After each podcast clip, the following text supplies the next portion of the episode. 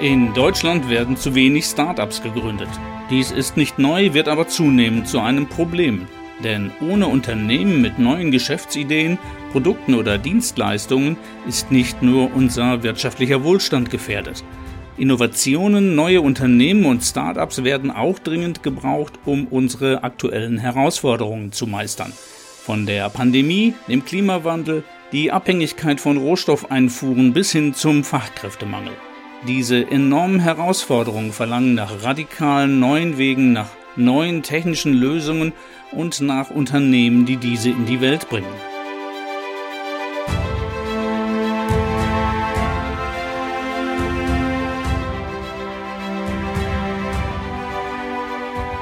Doch was sind die Ursachen für die schwindende Innovationskraft hierzulande?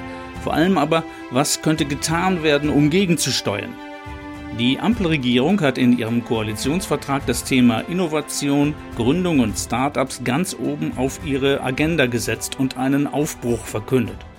Und schon nach wenigen Monaten hat das Bundeskabinett unter Federführung von Robert Habecks Wirtschaftsministerium dazu ein ganzes Paket von neuen Konzepten verabschiedet.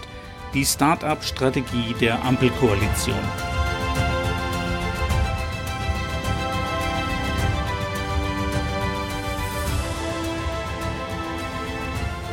Doch sind diese Strategien auch erfolgversprechend? Sind sie Lösungen für die relevanten Fragen? Oder müssen sie vielleicht noch deutlich weiterentwickelt werden, wenn der große Wurf gelingen soll? Viele Fragen. Die Antworten darauf? Eine Menge interessanter Fakten und fundierte Einschätzungen von Expertinnen und Experten zu diesem Thema hier und jetzt kompakt zum Mithören und Mitdenken.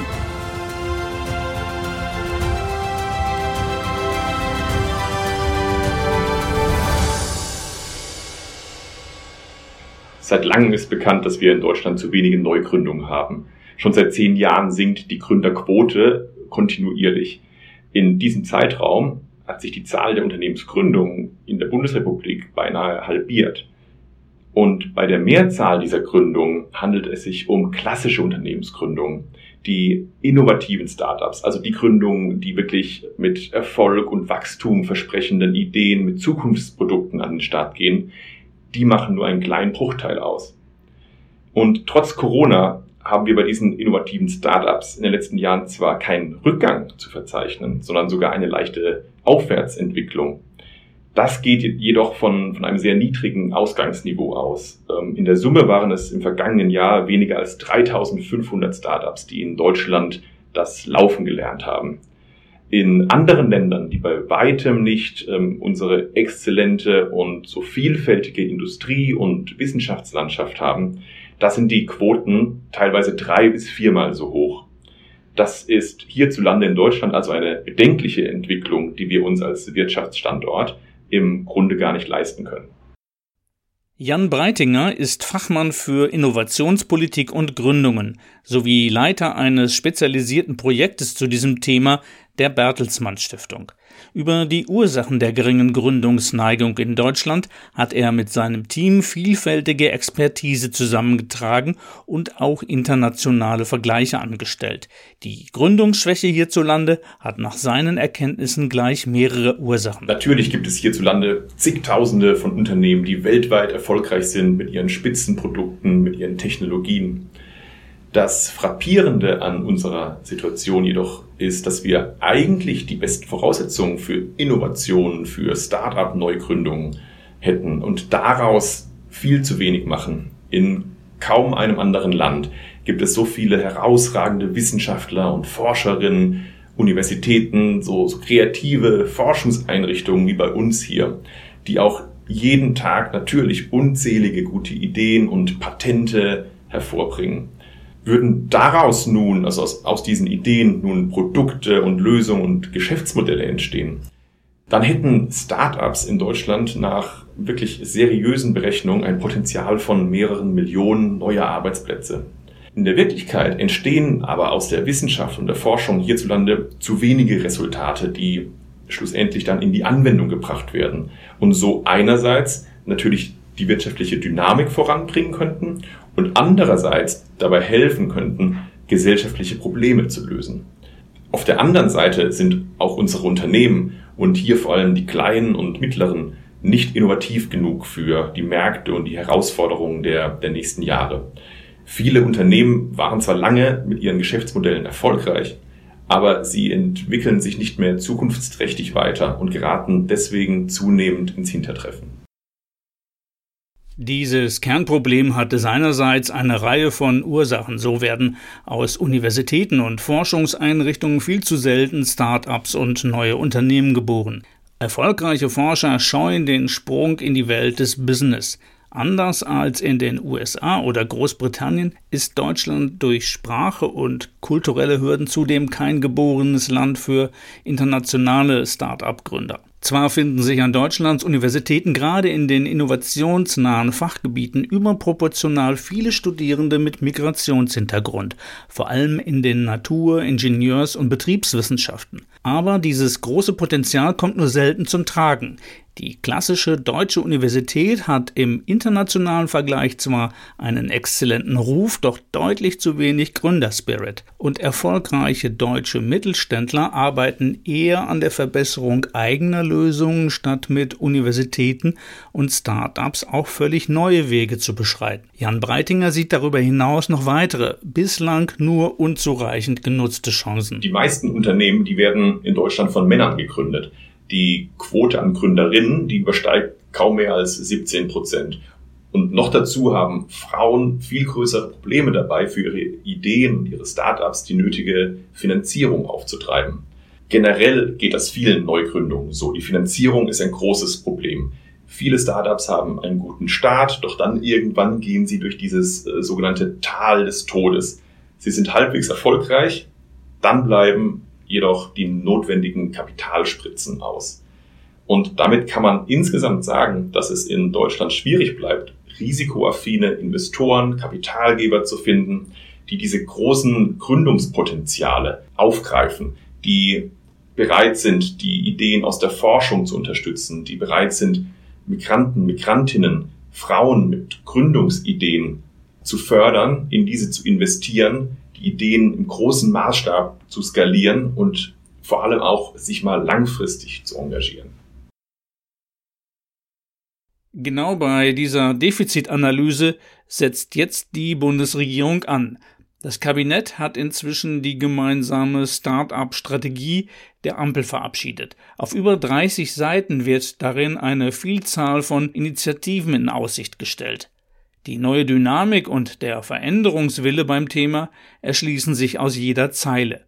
Wer sich die Mühe macht, nachzuzählen, kommt auf über 60 Einzelmaßnahmen, Vorschläge und Initiativen in zehn Teilbereichen allerdings auch auf eine Reihe von Absichtserklärungen und eher vage umrissenen Wegbeschreibungen. Immerhin entstand die Strategie nicht allein am grünen Tisch, sondern auch als Ergebnis von mehreren Workshops mit Experten und Stakeholdern, nicht zuletzt mit Praktikern aus der Start-up-Szene selbst und der Zivilgesellschaft.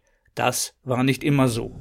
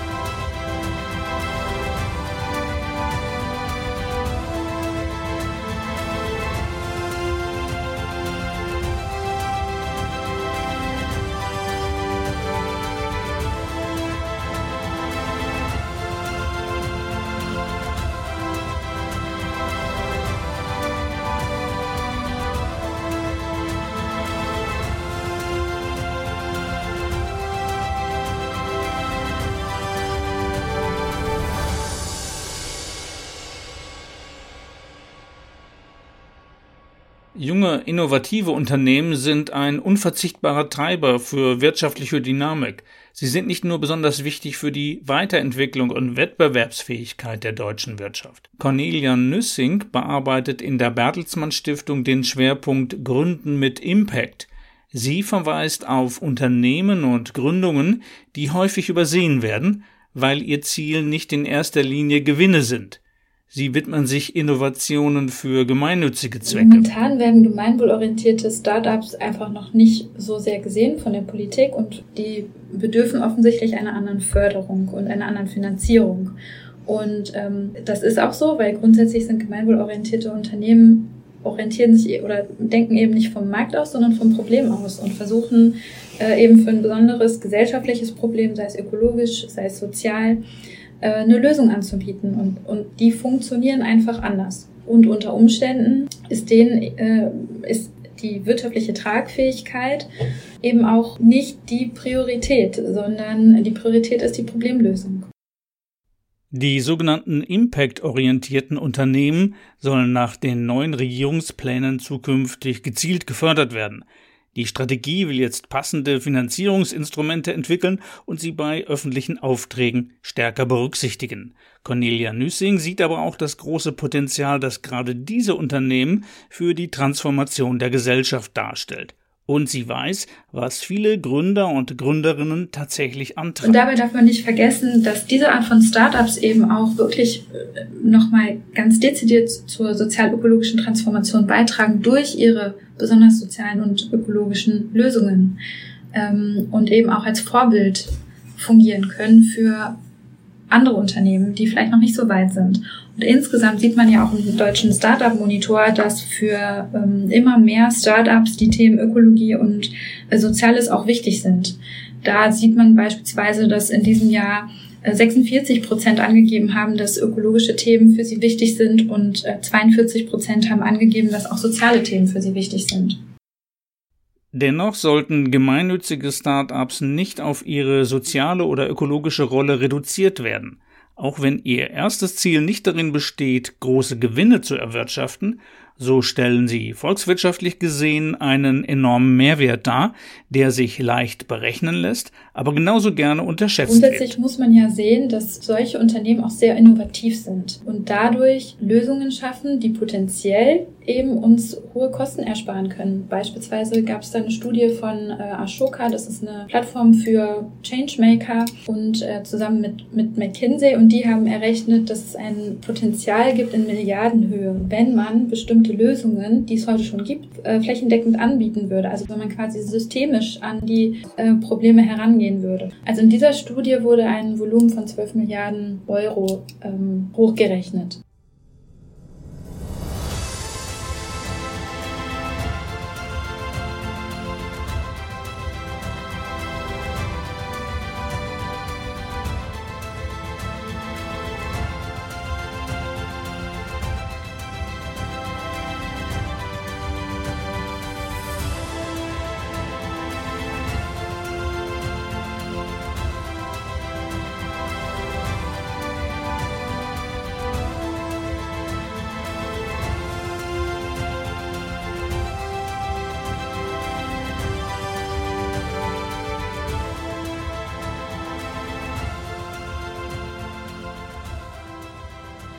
Die wichtigsten Quellen für Unternehmensgründung und den Transfer aus Wissenschaft in Wirtschaft und Gesellschaft bleiben Hochschulen und wissenschaftliche Forschungseinrichtungen. Etwa jede vierte Gründung kommt aus dem Umfeld von Universitäten und Forschung.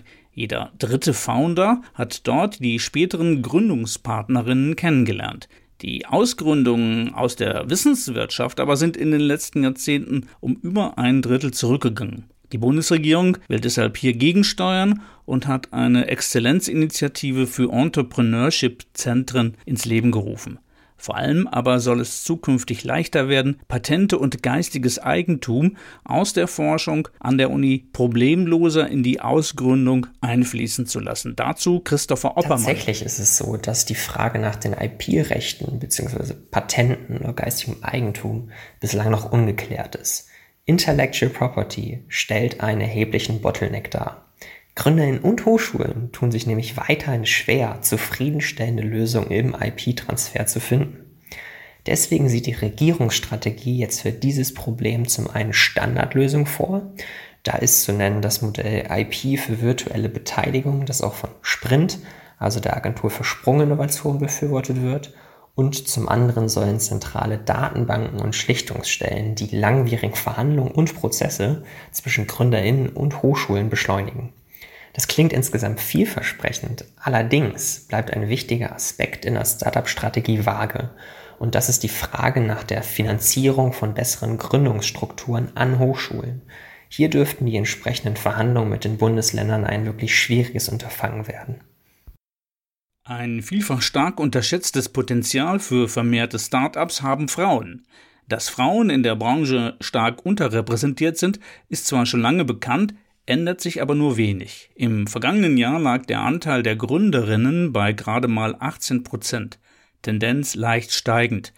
Bei der Einwerbung von Kapitalbeteiligungen haben es Frauen nach wiederholten Studien ebenfalls erheblich schwerer als männliche Gründer. Die Start-up-Strategie der Regierung setzt hier gezielt mit einer eigenen Förderlinie für Existenzgründerinnen an. Wagnis Kapitalfonds, die divers und weiblich aufgestellt sind, werden gezielt gefördert. Auch eine Stärkung von Frauen in Investmentkomitees ist vorgesehen. Und weil divers aufgestellte Gründerteams erfolgreicher sind, erhalten sie eine Präferenz. Zum Beispiel in Hochschulen, wenn dort eine Mentorin oder Professorin die Gründung coacht. Julia Scherer arbeitet in der Bertelsmann Stiftung als Expertin für Geschlechter- und Chancengerechtigkeit im Gründungsgeschehen in Deutschland. Eine Möglichkeit, Gründerinnen besser zu unterstützen, ist, dass auch die Entscheiderebene vielfältiger besetzt ist. Wir wissen, dass man immer so ein bisschen diejenigen unterstützt, die einem nahe sind. Und das bedeutet, wenn eben sehr, sehr viele Männer in den Entscheidungspositionen sind, sind sie eher geneigt, auch Männern zu helfen, in diese Positionen zu, zu kommen. Deswegen ist es wichtig, dass die Kapitalgeberseite paritätischer besetzt wird. Und damit werden wir auch bessere Entscheidungen sehen. Das zeigt die Forschung, dass divers besetzte Teams insgesamt erfolgreicher wirtschaften. Julia Scherer kann daher auch aus weiteren Gründen der neuen Strategie einiges abgewinnen. Dieses Regierungskonzept ist wirklich begrüßenswert, weil es zumindest schon mal zwei Dimensionen der Diversity, also Geschlecht und migrantisches Unternehmertum in den Blick nimmt und ganz explizit versucht, die Rahmenbedingungen für Migrantinnen und Frauen zu verbessern. Zu diesen Rahmenbedingungen gehört auch, gesellschaftliche Faktoren und das reale praktische Leben mit einzubeziehen. Also zum Beispiel, dass für viele Gründende Unternehmensgründung und zum Beispiel Familiengründung in dieselbe Lebensphase fallen. Und deswegen bedarf es der Möglichkeit, dass Elternzeiten, Elterngeld und Mutterschutz auch für Gründerinnen gut geregelt sind so dass sie gegenüber angestellt Arbeitenden beispielsweise nicht schlechter gestellt sind.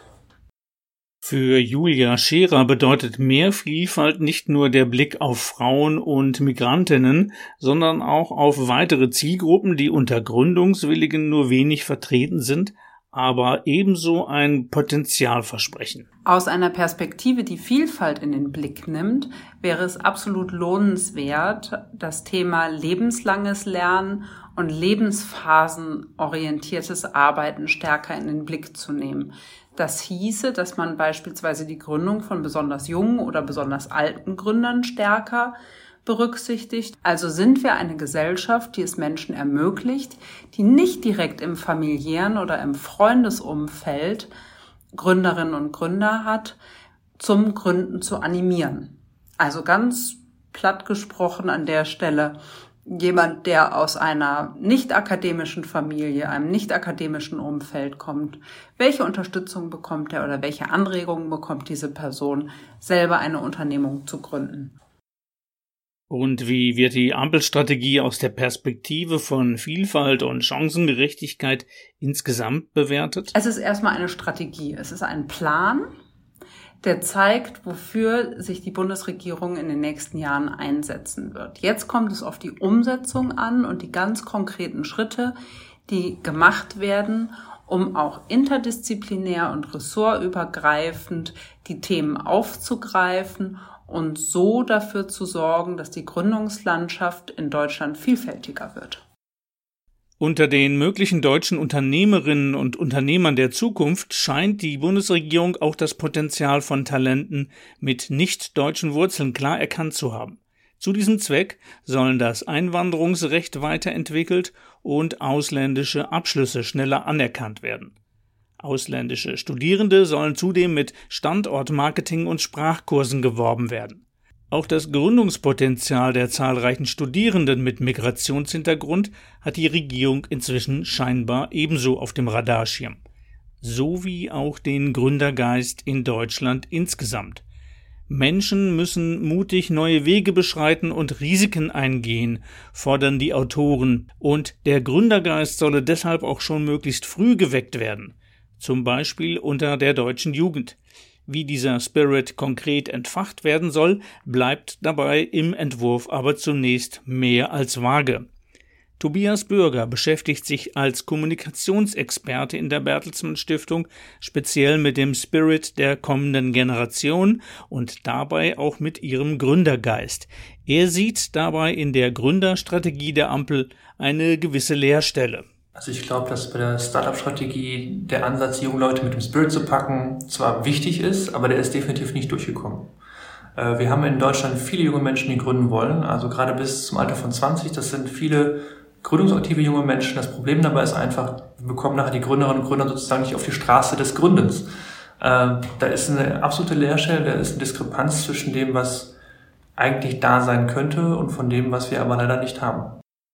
Als Ursache dafür sieht Tobias Bürger die normale Lebenswelt, in der Jugendliche mit dem Thema Wirtschaft oder unternehmerisches Handeln kaum in Berührung kommen und dafür auch kein Interesse entwickeln. Also junge Menschen brauchen vor allen Dingen gerade in der Schule eine gewisse Möglichkeit, ihr wirtschaftliches Talent zu entdecken. Also unternehmerische Tätigkeiten, das kann man ganz breit fassen. Es gibt ja beispielsweise verschiedene AGs, aber ganz selten nur an Schulen. Vieles liegt in der Hand der Schule selber, so etwas auszurichten und natürlich auch Interessen der Lehrerinnen und Lehrer, so etwas zu tun. Aber wir brauchen ein bisschen mehr Verbindlichkeit in dem Fall dabei, weil wir merken ganz deutlich, dass im europäischen Vergleich in Bezug auf die Schulen, auf die Bildung, das, was angeboten wird, da ein bisschen abgehängt sind. Das Thema Schule und Bildungspolitik als Ländersache entzieht sich damit aber weitgehend der Bundesregierung. Hier wären die Länder gefordert und die Frage, wie das Thema in der Schule den Heranwachsenden vermittelt werden Also ich glaube, aus Sicht der schulischen Bildung muss wieder eine ernste Diskussion darüber geführt werden, ob wir nicht einfach Wirtschaft brauchen. Und wenn es kein Fach Wirtschaft wird, dann ist die Frage, warum nicht und welche Alternativen soll es geben? Tobias Bürger möchte dabei aber dem Eindruck und einer berechtigten Kritik entgegentreten, dass Jugendliche auf diesem Weg durch die Hintertür zu unkritischen Konsumenten oder einseitig kapitalistischem Denken erzogen werden sollen. Es muss ja auch nicht immer ein Tech-Unternehmen sein. Wir haben ja ganz viele verschiedene andere Bereiche, die auch unsere Aufmerksamkeit brauchen. Das Ganze, der riesengroße Themaaspekt Nachhaltigkeit, das ganze Thema Social Entrepreneurship, also wie können wir im Endeffekt die Gesellschaft verbessern, wie können wir ähm, ja große, schwere wirtschaftliche Problemlagen dadurch abmildern, indem wir soziale Lösungen anbieten, soziale Lösungen entwickeln lassen von jungen Menschen für junge Menschen auch.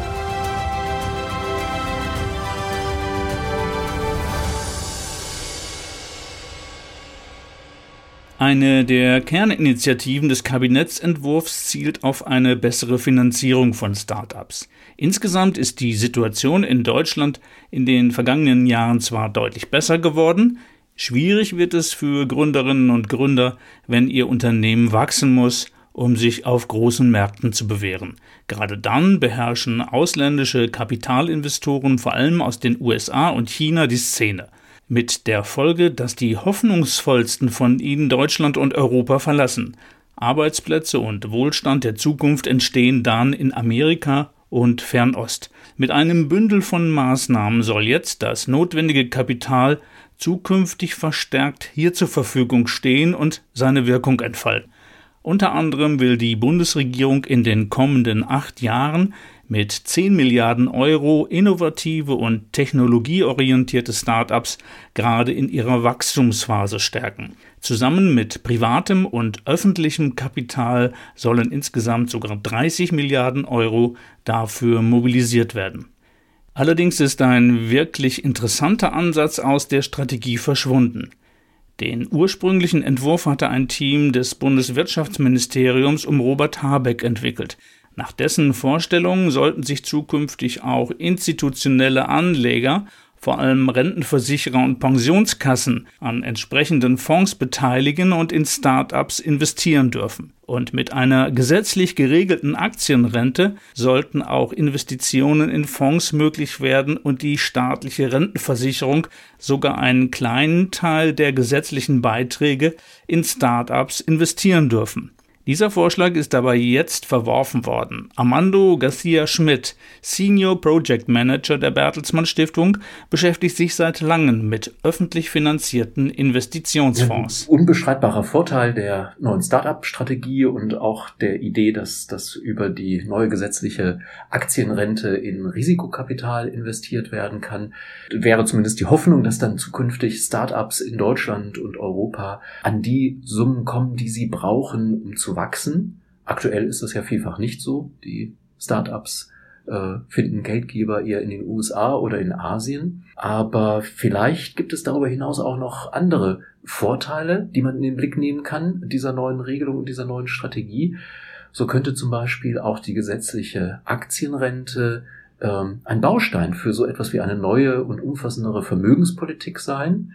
Wir haben uns ähm, unterschiedliche Modelle für Vermögenspolitik angeschaut und äh, da, wo es gute Beispiele gibt, etwa in Skandinavien, ähm, gibt es immer Instrumente, die es möglich machen, dass viele Menschen am Kapitalertrag von innovativen und wachsenden Unternehmen teilhaben können. Also da wäre die Aktienrente auch ein Schritt in die richtige Richtung, wenn man so möchte. Und wenn man es dann noch so macht wie äh, zum Beispiel der Staatsfonds in Norwegen, dass das Kapital, das dann eingesetzt wird, auch, ich sage mal, richtungsweisend eingesetzt wird, also vorwiegend in Unternehmen im Nachhaltigkeitsbereich, äh, erneuerbare Energien, Medizintechnik, Ressourcensicherheit eingesetzt wird, dann kann dieses Instrument auch missionsorientierte Innovationspolitik unterstützen. Und gibt es ein vorläufiges Fazit zur neuen Start-up und Gründungsstrategie der Bundesregierung? Alles auf einem guten Weg? Daniel Schrat-Tischler ist Direktor des Stiftungsprogramms Nachhaltige soziale Marktwirtschaft. Er sieht in der Gründungsstrategie zunächst eine Vielzahl sehr konkreter Initiativen und fortschrittlicher Ideen angelegt. Ähm, wir können feststellen, ähm, dass diese Strategie an den wichtigsten Punkten ansetzt. Hier wird aus unserer Sicht durchaus ein großer Wurf gewagt. Die Richtung ist aus unserer Sicht klar und viele Vorschläge decken sich auch mit den Erkenntnissen und Handlungsempfehlungen der vergangenen Jahre, die wir auch selbst formuliert haben. Ähm, allerdings, das muss man auch sagen, sind die Beschlüsse an einigen Stellen natürlich noch nicht äh, immer komplett konkret. Es fehlen beispielsweise fassbare Zeithorizonte oder auch ganz konkrete Zielmarken an bestimmten Stellen. Und an manchen Stellen muss man auch sagen, ähm, handelt es sich äh, eher um eine Weiterentwicklung von bestehenden Projekten ähm, oder auch die Ankündigung einer besseren finanziellen Ausstattung. Natürlich muss man auch sagen, ist eine Strategie ähm, auch nur eine kluge Absichtserklärung, solange sie nicht wirklich realisiert wird. Ähm, insofern sollten wir sie deshalb zunächst wohlwollend aus unserer Sicht begleiten ähm, und ihre Umsetzung einfordern und dann wird sich wahrscheinlich auch sehr bald zeigen, wo noch nachgebessert werden muss. Angesichts von Corona, Ukraine-Krieg, Inflation und Verschuldung dürfte bei der Realisierung die Finanzierung der Strategie der eigentliche kritische Punkt werden. Auch bei anderen Aufbruchprojekten der Ampel mussten in jüngerer Zeit bei Haushaltsverhandlungen bereits erste Abstriche beobachtet werden. Wird die moderne Start-up-Strategie zu mehr Nachhaltigkeit und Wettbewerbsfähigkeit den Unbilden der Zeitenwende zum Opfer fallen? Das muss nicht zwangsläufig sein, findet Daniel Schrat-Tischler. Er sieht die Krisensituation eher als eine Herausforderung für mehr und bessere Lösungen. Ja, es ist so, dass die aktuelle Krise wie ein Brennglas auf unsere bisherigen Probleme wirkt. Aus unserer Sicht sollte daher diese Krise keinesfalls dazu führen, dass ambitionierte innovationspolitische Zielsetzungen aus den Augen äh, oder aus dem Sinn geraten. Denn es ist ja so, dass gerade vor dem Hintergrund der Zeitenwende es auch weiterhin einen wirklich starken Fokus auf Innovation und Gründungen braucht. Es braucht äh, eben mehr Innovation und auch eben entsprechende Gründungen, um beispielsweise schneller in Richtung Klimaneutralität zu kommen oder um als Wirtschaft und Gesellschaft insgesamt resilienter, nachhaltiger oder auch weniger abhängig in bestimmten Bereichen zu werden. Und äh, entsprechend denken wir, dass langfristige Investitionen sich gerade in diesen Innovationsbereich dann eben auch auszahlen werden. Woran es in Deutschland fehlt, ist für die Bertelsmann Stiftung die Einbettung der Start-up-Strategie in ein Gesamtkonzept das Innovationen, Gründungen, Forschung und Nachhaltigkeitsziele zusammenbringt. Was es dafür allerdings braucht, ist eine innovationspolitische, ganz klare Prioritätensetzung im Sinne einer ambitionierten, was wir äh, Missionsorientierung nennen. Das heißt, es geht um ganz klare, langfristig angelegte oder festgelegte gesellschaftlich wünschenswerte Zielsetzungen von, von großer gesellschaftlicher Priorität. Und dafür braucht es eben äh, die Bündelung von Ressourcen über alle Politikebenen hinweg, auch äh, von äh, Europa bis in die regionalen Ebenen hinein.